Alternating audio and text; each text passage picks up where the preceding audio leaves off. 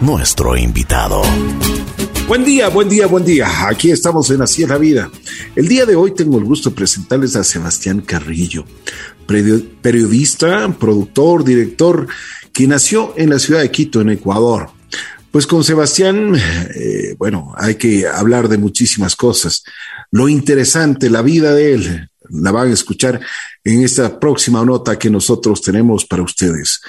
Hola Sebastián, qué gusto saludarte, ¿cómo estás? Ricky, muy buenos días. Qué gusto conectarme con ustedes. Muy feliz de estar hoy aquí en Radio La Bruja. Y estás con un poquito de frío por allá. ¿Dónde andas? Correcto, Ricky. Mira, yo me encuentro acá en el estado de Utah, en la ciudad de Salt Lake, pues una ciudad que se pone bastante fría en el invierno y se está acercando, se está acercando ya. Eh, y, es algo, es algo que pues nos ha tocado irnos adaptando, son esos gajes del oficio. Como estoy laborando desde acá, nos adaptamos al frío, nos adaptamos a varias cosas, pero pero contentos, contentos de estar aquí con ustedes. Oye, pero qué interesante, ¿cómo, cómo llegaste a Utah? Mira, muy interesante, Ricky, esa pregunta que me haces. Primero, te cuento cómo llegué a los Estados Unidos porque es algo que... Bueno, pero poco a poco, poco a poco. Yo creo que vamos desde el principio, ¿te parece? Desde el ah. principio, sí. Mira, yo, yo, yo me fui más allá todavía porque cómo llegué a Utah, para responderte te tengo que explicar cómo llegué primero a los Estados Unidos, porque básicamente es la misma razón. ¿Cómo llego yo acá? Pero a ver, Sebastián, perdón que te interrumpa. Por supuesto. Hagamos una cosa y, hagamos, vamos eh, cronológicamente, como se dice. A ver, vamos, ¿dónde naces? ¿Cómo naces? Eh, ¿Y cuál era tu entorno familiar? Sí, Ricky, mira, eh, yo nazco, nací en la ciudad de Quito, eh, tengo 34 años, nací en los 80 y eh, nací en un entorno familiar de educadores. Mi madre, una educadora, mis abuelos también. Eh, mi abuelo, el doctor Ángel Polivio Chávez. ¡Wow! que fungió como secretario de educación, que después fungió como rector de varios colegios, rector del colegio de la Condamine, etcétera. muy, pero muy conocido tu, abuelo, ¿ah? Muchas gracias, Ricky. Muchas gracias. Sí, es una persona. Eh, conocido y reconocido, así sería. Muchísimas gracias por, por tus palabras, Ricky. Mira, sí, justamente mi abuelo, doctor Ángel Polillo Chávez, y como ustedes sabrán, una familia de educadores, sus hijos, es decir, mis tíos, mi madre, una eh, directora de danza, también se, se dedicó a la educación. Guadalupe Chávez es mi madre. Y, esa, nací entonces en esta familia de, educadores, ahí yo crecí, ahí me formé, pero yo me vinculé más a la comunicación, a lo que me apasionaba, que era el periodismo. Una, una pregunta, ¿qué es los, los principios, lo que te dieron tu, tu familia, tus padres? ¿Qué es lo que te enseñaron? Sí, Ricky, mira, me enseñaron básicamente a ser auténtico, a, a ser, a tratar de ser una persona sencilla y, a, valorar, a, aprovechar las oportunidades que se dan y también a una de las enseñanzas más importantes que te puedo decir, porque de eso nos podríamos dedicar a hablar horas, pero una de las enseñanzas también que me quedó siempre fue eh, de parte de mi familia, eh, pelear y luchar por lo que uno desea, que cualquier cosa que uno se propone la puede alcanzar y ese ha sido un principio básico en mi vida y eso lo he aplicado desde que soy niño, desde que soñé ser algún día un comunicador, un periodista, y pues eso me ha ido llevando a escalar poco a poco en mi vida con esa enseñanza de mi familia. Bueno, Sebastián, ah, eh, cuenta un poquito de tus inicios, tu escuela, tu colegio, ¿cómo eras? ¿Eras introvertido, extrovertido? ¿Qué es lo que te llamaba la atención? Muy interesante tu pregunta, Ricky. Mira, sí, desde, desde pequeño más bien yo considero que todo lo contrario de introvertido, me gustaba mucho hacer amigos, muy amigueros siempre desde la escuela, en el colegio igual, eh, muy curioso por las cosas, por investigar, por, por, por saber qué hay más allá, un poco, un poco rebelde también diría yo en la época colegial, eh, pero, pero siempre, siempre que sí, bueno, dentro de esos valores enmarcados que mi familia me daba. Entonces, un poco de rebeldía, un poco de, travesuras, pero creo que son naturales, ¿no? De la época y extrovertido, eso también me gustaba mucho, comunicarme con la gente, me gustaba mucho hacer amigos y creo que eso me ha durado hasta el día de hoy. Ese es sobre todo el factor que, les cuento de comunicarme, de estar con la gente, de conversar, de aprender de ellos, de escuchar, de escuchar historias. Siempre, siempre eso me, me ha caracterizado, Ricky, desde, desde muy pequeño, desde muy joven. Qué bien, qué bien, me alegro muchísimo. ¿Te gustaba el deporte o no? Sí, mira, mucho, mucho, mucho. Eh, futbolero, futbolero, eh, como buen ecuatoriano, me gustaba muchísimo el fútbol, jugaba mucho desde, desde pequeño, jugué para la selección de mi colegio, jugué incluso, mira, no sé, ustedes ya pues lo, lo, lo, lo saben, lo saben, el, el, equipo del Club América, ¿no? De Ecuador, un famoso club icónico de la ciudad de Quito, incluso jugué para el América de Quito cuando estaba eh, en mis 14, 15 años, nos, me llamó el entrenador para jugar y, y, jugamos con el Nacional, jugamos con Liga de Quito, con algunos equipos. No era el más destacado, en el Club América, estaba en la banca, siempre listo para el cambio, pero siempre me gustó el deporte, me apasionó y el fútbol sobre todo es algo que, que me ha gustado muchísimo hasta, hasta el día de hoy. Qué bueno, qué bueno. ¿Dónde vas a la, a la universidad?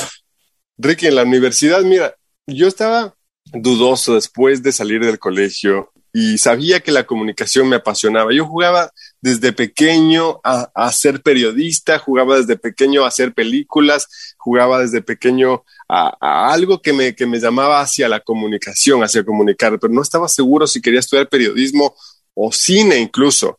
Y, y llego a la universidad con muchas dudas, averiguar en varias universidades y al final termino estudiando en la Universidad San Francisco de Quito, con dudas incluso si quería estudiar periodismo o cine. A la final me, me, inscribo en la carrera de periodismo, no me equivoqué y en el transcurso fui descubriendo que había un formato muy interesante que se llama documental, que combinaba lo que me apasionaba, que no tenía que, tenía sentido lo que yo sentí, lo que yo pensaba antes, que quería estudiar algo entre periodismo y cine. En, encontré el género documental que combina las dos, mira qué bonito. Y eso fue donde fui, fue, fue el nicho en el cual yo empecé a desarrollarme, combinar justamente, justamente habilidades que tiene el periodismo y que tiene el cine y que en el documental convergen perfectamente. A la final estudié en la Universidad de San Francisco de Quito y ahí eh, hice mi carrera eh, pues en periodismo, tomando algunas clases de cine también, tratando de perfeccionarme en cine documental. Excelente. Bueno, ahora sí, de, ¿cómo, ¿cómo te vas desarrollando y cómo llegas a los Estados Unidos? ¿Qué pasó?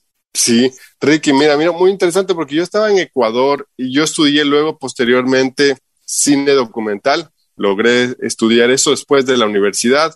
Me dediqué a hacer muchas producciones televisivas, trabajé, nunca trabajé en algún medio de comunicación en Ecuador como tal formalmente, pero sí siempre estuve vinculado con los medios indirectamente, eh, porque yo trabajaba en, empresas productoras de televisión, agencias, eh, y, y, yo trabajé muy de cerca con Gama TV, Teleamazonas, Ecuavisa, Ecuador TV y con otras eh, empresas más de comunicación y haciendo programas de televisión.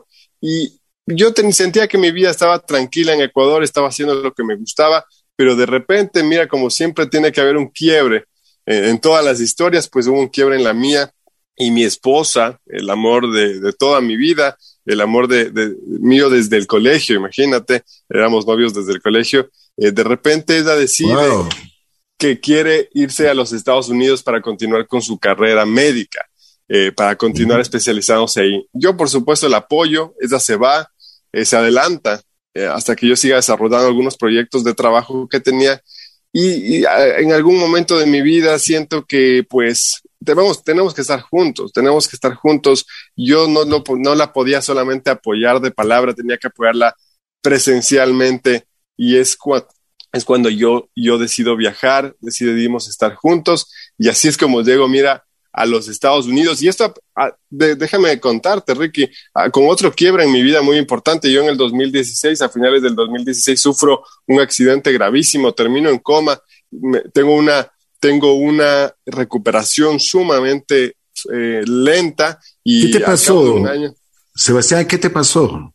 Mira, Ricky, yo sufrí de, de un ataque de un ataque un día viernes al salir de, de, de, de, un bar eh, en el centro norte de la ciudad de Quito. Recibo un ataque de un grupo de personas. Nunca entendimos quiénes eran, por qué se originó. Eh, y ¿Pero qué pasó? O sea, terrible.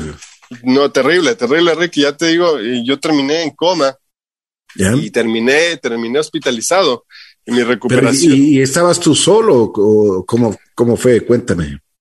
Claro, no, yo estaba con un amigo y ¿Ya? yo no recuerdo nada de ese día. ni siquiera del día, mira, no, no, no, es que no recuerdo nada de ese incidente, no recuerdo del día. Los doctores dicen que así responde el cuerpo humano, así responde el cerebro, no intenta, intenta restringir, restringir eh, estas, estas memorias, estos recuerdos por protección. Eh, yo no recuerdo nada ni siquiera del día y, y lo que me dice mi amigo con el que estaba en ese momento es que simplemente se acercó un grupo de gente, no sabemos si me confundieron, no sabemos si malinterpretaron algo. Mira, yo soy una persona, como te contaba antes, muy amiguero, eh, más bien nunca en mi vida he tenido un pleito, nunca en mi vida, yo estoy en contra de la violencia, nunca en mi vida me he dado de puñetes con nadie. Quizá, mira, ese fue el error, yo no supe ni cómo responder. Y, estos, estos tipos terminan dándome una paliza y algún golpe malo, o quizá cuando yo caigo al suelo, tengo un golpe en la cabeza y sufro de una de, un, de una hemorragia interna en mi cabeza, que es lo que me lleva al hospital y me lleva a estar hospitalizado y me lleva a estar en coma. Un punto de quiebre importante en mi vida que luego me, me, me, obliga a replantearme muchas cosas y una de esas es pues abandonar el país, no por un tema de seguridad, sino más bien por un tema de prioridades en mi vida, que era estar junto al amor de, de, de, mis amores, que es mi esposa, y, y a estar junto a él.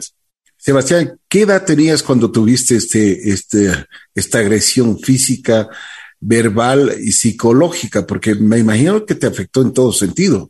Sí, por supuesto, Ricky. Yo tenía, estaba cerca de cumplir los 30 años, cerca de cumplir los 30 años, pero quiero decirle, quiero decirte algo y quiero decirles algo a la gente que nos está acompañando hoy día. Eh, yo no cambiaría, mira, nada, Ricky, nada de mi vida, ni siquiera cambio ese incidente que pasó ese día yo mi vida la dejaría tal cual. Fue algo gravísimo, fue algo terrible que tuve que experimentar físicamente y psicológicamente seguro. La recuperación fue muy difícil. Tengo daños hasta ahora eh, en mi visión, en mi cuerpo, en mi movilidad, mínimos porque los he trabajado mucho en la recuperación, pero yo no cambiaría nada. Yo, yo dejaría que ese, ese mismo día vuelva a ocurrir y vuelva a suceder lo que me sucedió, a pesar de lo gravísimo que fue. Ustedes dirían, dirán, bueno, Sebastián, estás loco. No, mira, la vida, esas cosas, esos golpes, esas cosas buenas y malas me han traído hasta el día de hoy a ser la persona que soy yo. Y por eso no cambiaría absolutamente nada. Eso me hizo más fuerte, me hizo reconsiderar mis prioridades, me hizo decidir inmediatamente que yo debo eh, dar, dar importancia a las cosas que me alegraban en la vida y no solamente, y no solamente el trabajo, no solamente las cosas profesionales. Inmediatamente después de mi accidente volví a priorizar lo que era bueno para mí. Fui al lado de mi esposa, estuve junto a ella y mira, y, la vida ha sido bondadosa después de eso. Encontré un trabajo espectacular, encontré una posición que me gusta acá en los Estados Unidos y eso me ha ido llevando incluso hasta los galardones a los que he llegado hoy. Pero todo viene desde ese punto de quiebre, así que yo no lo cambiaría, Ricky, Ricky por nada. Bueno, dicen que de la adversidad siempre sale algo bueno, ¿no? Correctamente. Es ese mensaje que yo justamente te, quiero comentar a ti, a tu audiencia. De la adversidad aprendí muchísimo. Fue una, una lección de vida impresionante que causó mucho dolor a mi familia, por supuesto, causó mucho dolor en mí, en mi, en mi esposa y me ha dejado secuelas que tengo hasta ahora, no solamente psicológicas, sino también físicas, pero de esa adversidad, como tú bien dices, aprendí y traté de reflexionar y creo que me hizo una persona diferente y sobre todo diferente en el hecho de dar prioridad a lo importante, a lo verdaderamente importante, a lo que te llena no solamente eh, pues tu, tu, hoja de vida, sino lo que te llena el alma, lo que te llena el corazón. Bueno, una vez en Estados Unidos, eh, siempre todo el sueño americano parece ser muy duro, ¿no? Muy difícil, muy eh, esclavizante, podríamos decirlo, Sebastián. Bueno, hay una verdad aquí en lo que estás diciendo que es el tema de la competencia. Entonces, en ese sentido, puede, puede a veces la gente confundirla o incluso describirla como tú, tú la dices, como esclavizante, porque hay un tema de competitividad muy alto, muy fuerte. Pero hay muchas oportunidades, Ricky. Hay muchísimas oportunidades. Yo vine a acompañarle acá a los Estados Unidos a mi esposa sin, sin entender muy bien a dónde me iba a llevar el destino pero si es que tú te buscas tus oportunidades, tú las tienes que pelear, obviamente, no te las llegan solas. Y yo me las busqué las mías y hay recompensas, hay muchas oportunidades en este país pero por supuesto la competencia es bien alta. Si, si tienes, para destacarte tienes que, tienes que pelear con cientos de personas porque hay muchísima gente y hay mucho talento también en este país. Por supuesto, pero bueno, como en todo en la vida, si, si eres bueno, lo haces, si no, y si es que quieres trabajar y quieres llegar, no te importa horarios, no te importa absolutamente nada y lo llegas y lo haces, ¿no? Correcto. Y además, como tú sabes, Ricky, un hombre de comunicación como tú, entiende y, a nuestra audiencia le cuento, pues en el periodismo, así como en muchos oficios más, pero en el periodismo sobre todo, en la comunicación, tienes que ser muy apasionado de lo, de lo que haces porque sí te va a demandar muchísimo tiempo, muchas más horas de las que tienes previstas eh, en investigación, en entrevistas, en buscar fuentes. Entonces sí tienes que estar, sí tienes que estar comprometido completamente con tu oficio, no solo para destacar, sino también para hacer las cosas bien y sobre todo, sobre todo en este oficio. Sebastián, una, una pregunta muy especial. Llegas a Utah, eh, un estado diferente, ¿no? Salt Lake. Eh, ¿cómo, ¿Cómo te encuentras? Que primero es un impacto, me imagino que fue el impacto del, del clima, de, de, bueno, un poco de cosas, un impacto cultural. Sí, es verdad, es verdad, Ricky. Mira, yo llego primero a la ciudad de Miami. Estamos ahí con mi esposa, vivimos un tiempo ahí. Eh, es una adaptación suave porque pues es una comunidad hispana muy grande la que existe en Miami, más bien ahí es difícil practicar el inglés, todo el mundo habla español. Entonces es una adaptación hacia los Estados Unidos muy suave. Pero después mi esposa tiene que continuar su preparación acá en el estado de Utah y sí, ahí el cambio es más fuerte. Ahí sí ya venimos pues a ahí se siente de verdad que ya estamos en los Estados Unidos. Acá la gente. Bueno, pues, Miami, en Miami es como estar, eh, es como estar un poquito en nuestra cultura, en, en, lo que estamos haciendo, ¿no es cierto? Totalmente, totalmente. Es como una capital latinoamericana, la describiría yo. Gente de todo, de todos los países latinoamericanos, mucha gente habla español, uno se siente casi como en casa. Por supuesto, no es lo mismo que estar en el país de uno, pero, pero uno se siente más cómodo. Entonces fue una adaptación más despacio, más suave para mí al ingresar a los Estados Unidos. Y claro, como tú dices, pues llegar acá al estado de Utah todo es diferente, empezando desde el clima, las estaciones mucho más marcadas, frío, mucha nieve en el invierno, aprender a manejar en esas condiciones, aprender a vestirse en esas condiciones. Nosotros no estamos adaptados para eso, no lo teníamos eso en el Ecuador y tampoco en Miami. Entonces, claro, la adaptación fue más, más difícil, pero un reto bonito también. Oye, Sebastián, a ver, tú dices manejar, por ejemplo, el vestirse. Cuéntanos un poquito, descríbenos un poquito más para, para, para conocer ese tipo de adversidades que te presenta la naturaleza y que las tienes que afrontar, ¿no?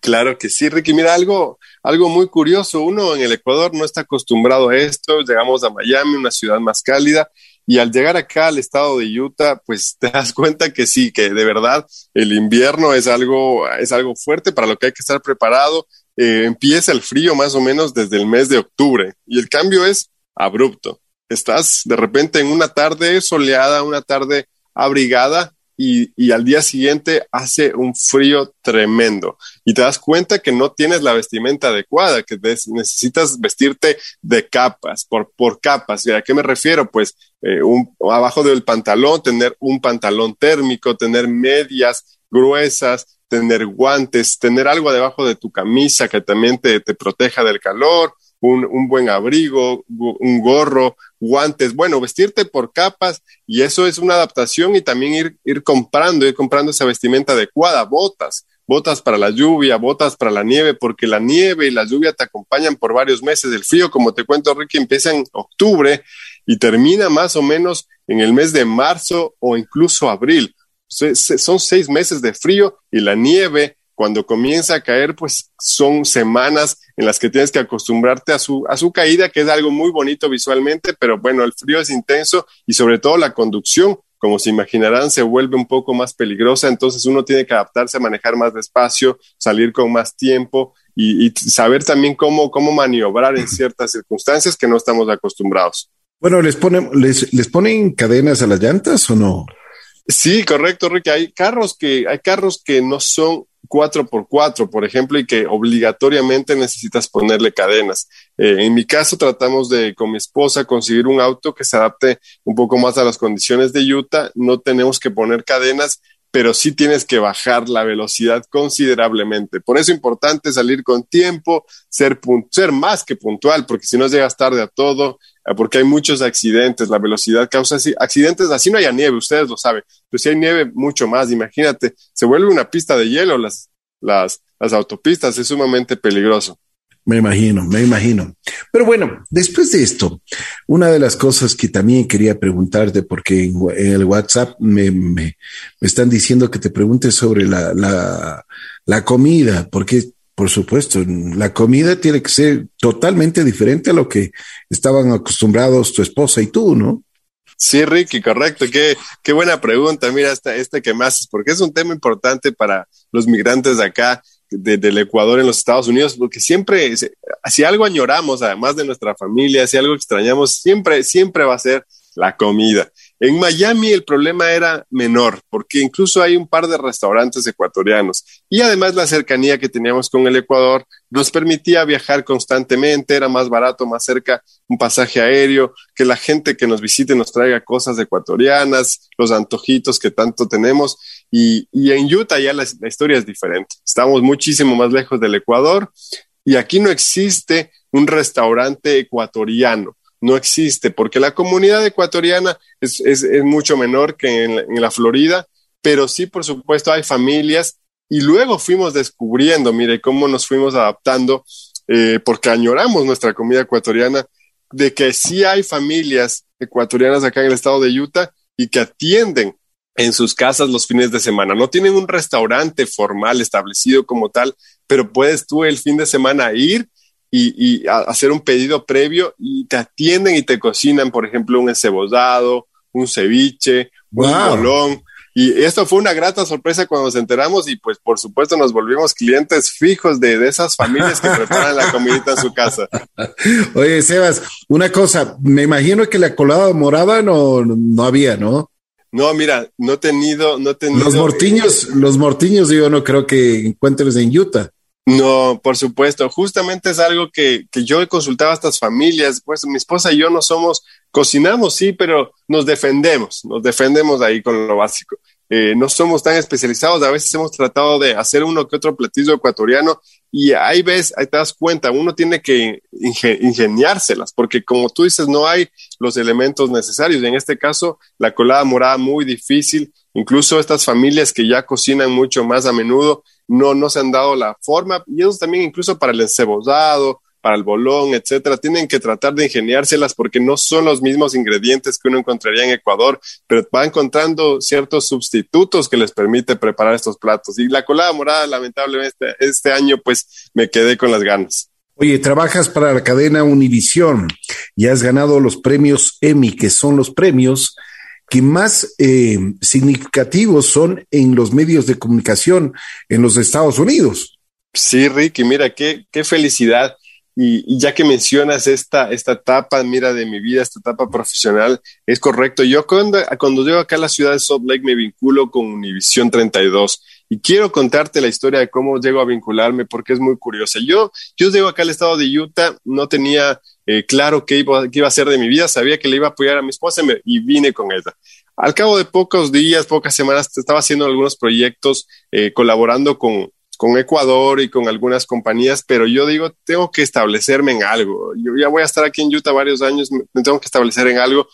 Y una noche que no podía dormir, Ricky, eh, digo, a ver, debe estar aquí una cadena de habla hispana, debe existir quizá Telemundo, Univisión, voy a mandar un correo a Univisión, voy a ver si me consigo un contacto. Y lo conseguí en el Internet, mandé un correo electrónico, dije, mira, voy a mandar, voy a decirles quién soy y que estoy interesado.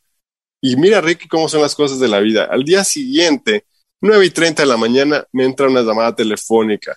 El productor aquí de Univisión me dice, te cuento que acabamos de recibir tu correo. El director de noticias de la región se encuentra en este momento aquí y dice que te quiere conocer. ¿Te puedes venir? Bueno, por supuesto, fui ese momento volando rapidísimo. Estuve en Univisión 32, me entrevisté y al cabo de 10 días el trabajo fue mío, Rick. Empecé en Univisión. ¿Qué crees que te dio la oportunidad de trabajar ahí en una cadena tan importante como es Univisión? Dos cosas, dos cosas te voy a mencionar, Ricky. La primera, por supuesto, eh, la, la, experiencia que ya tenía en, producciones audiovisuales, tenía ya varios años de, experiencia y también estudios, conocimiento, eh, mi, licenciatura, estudié, es un diplomado en televisión documental y además estaba ya cursando una maestría incluso en periodismo digital a la cual yo me inscribí después de mi accidente que fue una, una cosa importantísima para mi recuperación, poder también trabajar no solo el cuerpo, sino también la mente. Y la segunda cosa que me permite vincularme a Univisión es simplemente pues la audacia y, y, romper el miedo, atreverme a mandar ese correo, atreverme a, buscar los contactos y hacerlo. Mucha gente tal vez en otras circunstancias eh, hubiese dicho, pues mira, ¿qué, ¿qué, voy a perder tiempo? Univisión, esta cadena tan grande de televisión, yo voy a mandar un correo, nadie me va a leer. Pero mira, yo creía y tenía ese instinto de que sí podía haber, podía haber algo a través de ese correo. Entonces tuve el ingenio de conseguirme el correo, tuve la audacia de mandar, de mandar y, escribirlo. Y entonces yo creo que fue esa combinación, la experiencia previa eh, de mi trabajo y la segunda, las ganas de obtener ese empleo. Y eso creo que lo notaron y dijeron, bueno, él se queda aquí con nosotros. Qué bueno, me alegro muchísimo. Pues es un reconocimiento, yo creo que a tu talento, a tu forma de ser y también al trabajo, ¿no? Una cosa que es importante, cuando tú sales del país y cuando una persona migra de este país, por supuesto, tiene que tener algo muy especial, lo que yo siempre digo, que es un corazón de guerrero. ¿Lo ratificas o lo rectificas? no, yo, yo, yo, yo lo ratifico lo ratifico, eh, Ricky, porque, porque es, duro, es duro, es un corazón de guerrero, como tú le dices, tú lo dices, pero por todo lo que te espera al estar lejos de, tu patria, ¿no? Que, ahí quedan tus amistades, ahí, están tu, ahí está tu familia, ahí están tus padres, tus abuelos del lugar donde creciste, ahí está tu comida de la que hablábamos, están, están esas cosas que tanto amas, están tus raíces y es duro, entonces tienes que tener un corazón de guerrero, tienes que saber blindarte para, para enfrentar ciertas situaciones, para enfrentar las situaciones de soledad a veces, enfrentar las situaciones muy duras eh, y ganarte, ganarte un lugar, ganarte un puesto y, poder salir adelante. El sueño americano sí existe, Ricky, pero es, es duro porque está lejos de nuestra patria, está lejos de lo que amamos y sí, ese corazón de guerrero que tú bien mencionas es lo que te permitirá aguantar, aguantar todo lo que te espera, lo bueno y lo malo, pero hay recompensas. Si se hacen las cosas bien y tienes paciencia, hay recompensa, Ricky. De acuerdo, una, una cosa que es muy especial, por ejemplo, tú hablas momentos de soledad. Eh, en esos momentos que, que deben ser no solo por el ambiente muy fríos, en esos momentos que muchas veces uno quisiera ya votar absolutamente todo, como los boxeadores, botar la toalla, ¿no? ¿Qué haces? O sea, ¿qué, ¿qué, es lo que piensas? ¿Qué es lo que te, más te motiva? Y, y, por supuesto, ¿qué es lo que tú dices? Tengo que salir. Afortunadamente, Ricky, yo estoy acá en los Estados Unidos junto a mi esposa. Eso fue algo importantísimo porque yo, yo he encontrado en ella un apoyo y siento que ella también ha encontrado un apoyo en mí. Entonces tenemos una soledad a ratos, pero eh, nos tenemos del uno al otro y esa es una ventaja. Esa es una ventaja que quizá muchos migrantes acá en los Estados Unidos no la tienen, están completamente solos y eso afortunadamente no me ha tocado vivir, debe ser mucho más duro. Nos hemos apoyado el uno en el otro y ¿qué hacemos para responder a tu pregunta? Simplemente eso, tratar de apoyarnos el uno en el otro. Nos tenemos, nos tenemos eh, a, a, los dos, entonces tratamos siempre entre los dos de resolver los problemas, de resolver los conflictos que nos esté presentando la vida y esa soledad que, que es que la vivimos afortunadamente de a dos, porque estamos, estamos juntos los dos en esto, tratando de hacer lo mismo, tratando de destacarnos acá y, y, tratamos de apoyarnos mucho porque te cuento, Ricky, acá en los Estados Unidos la cultura es muy diferente, sobre todo acá en el oeste de los Estados Unidos, lejos de Miami, lejos de Ecuador. Eh, mira, los estadounidenses son muy agradables, sí, por supuesto, pero la cultura es muy diferente, eh, el humor es distinto, entonces tienes amistades, pero no esas amistades profundas que, has generado en el Ecuador, no encuentras ni de cerca lo mismo que hemos encontrado en nuestro propio país. Y por eso me refería a la soledad, porque te sientes, te sientes a rato sin amistades, sin amigos, sin nadie en quien apoyarte, pero afortunadamente, y lo que hacemos nosotros es apoyarnos apoyarme en mi caso mi esposa y, ella se apoya mucho en mí y así tratamos de, resolver el, día a día y esos días complicados. Hay pocos, pocos ecuatorianos que realmente han tenido la oportunidad de estar en medios de comunicación y sobresalir.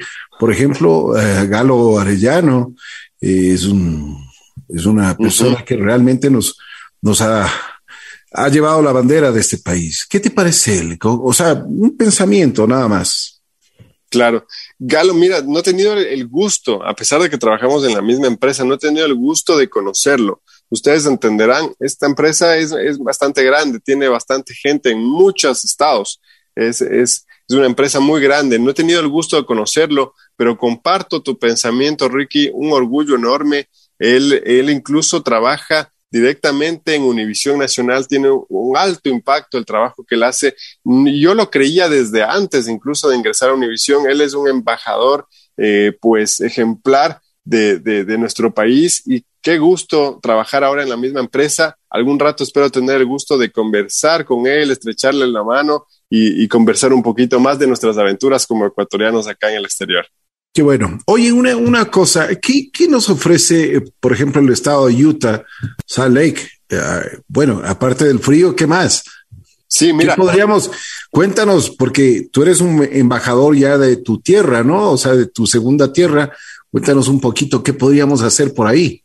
Sí, mira, te cuento, Ricky, este, esta, este estado es hermosísimo, uno de los estados más maravillosos que existen en los Estados Unidos para mí. He tenido el gusto de conocer muchísimos estados, pero Utah me sorprendió gratamente. Yo, para serte honesto, si tú me decías antes de que yo viva acá, mira, Sebastián, te doy 20 dólares, 100 dólares, indícame en el mapa de Estados Unidos dónde está Utah, fallaba yo tenía esa ignorancia, incluso no sabía exactamente ni dónde quedaba Utah. Quizá les pase eso a alguno de nuestra, de nuestra gente que nos está acompañando hoy en este programa.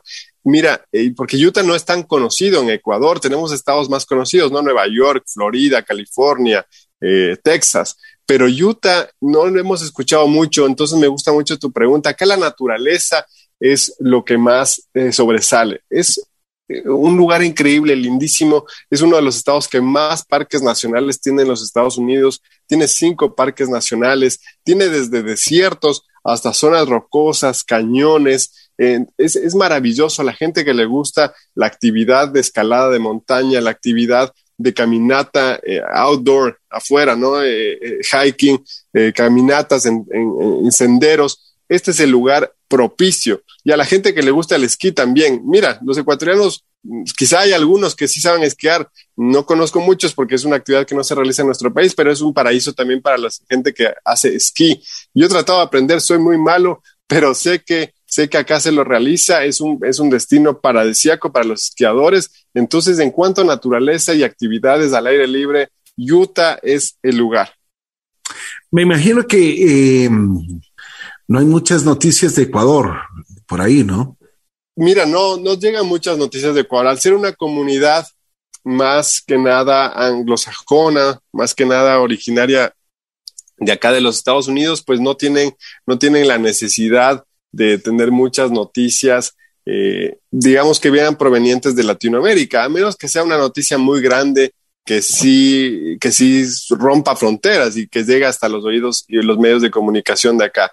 La comunidad ecuatoriana, que son pocos, son menos, acá la comunidad mexicana es la más grande, hay una comunidad peruana importante y venezolana. Por supuesto, la comunidad ecuatoriana tiene sus grupos, tiene sus grupos de WhatsApp, tiene sus grupos de Facebook y están siempre pendientes de los medios de comunicación en Ecuador.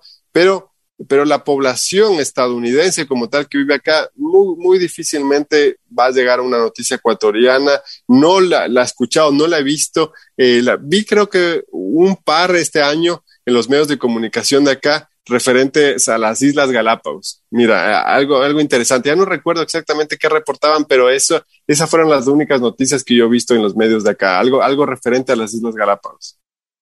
Mi querido Sebastián, te felicito, pues eh, llevas el nombre de no solo el tuyo y el, el de este país, eh, pequeño en extensión, pero yo, yo te diría que siempre grande en corazón.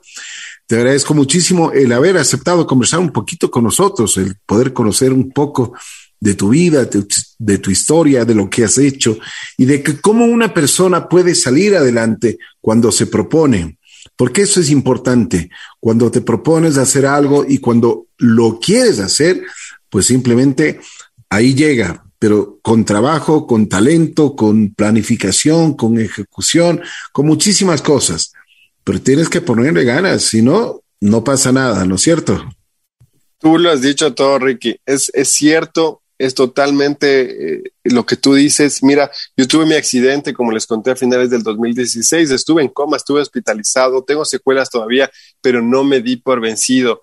No me di por vencido, esa, esa fue un tropiezo en mi vida, pero eso me ayudó a ser más fuerte. Salí de eso, para llegar, hacer más rápida la historia. Llegué a los Estados Unidos, ¿ahora qué hago? ¿Ahora qué consigo? Me, me, me conseguí un trabajo, mira, en esta cadena de televisión tan importante, pero la, la, busqué. No me, no, nada te llega del cielo, tienes que buscar, tienes que ir tras eso, pero tienes que ir y confiar en que lo puedes conseguir. Y así también he ido consiguiendo los galardones. Desde el día uno yo dije que algún rato sueño con, con conseguirme un premio, un premio importante. Fui por, fui por un premio Emmy, yo me lo puse en la cabeza desde el día uno que trabajé en Univisión y mira, he conseguido tres hasta el momento, Ricky.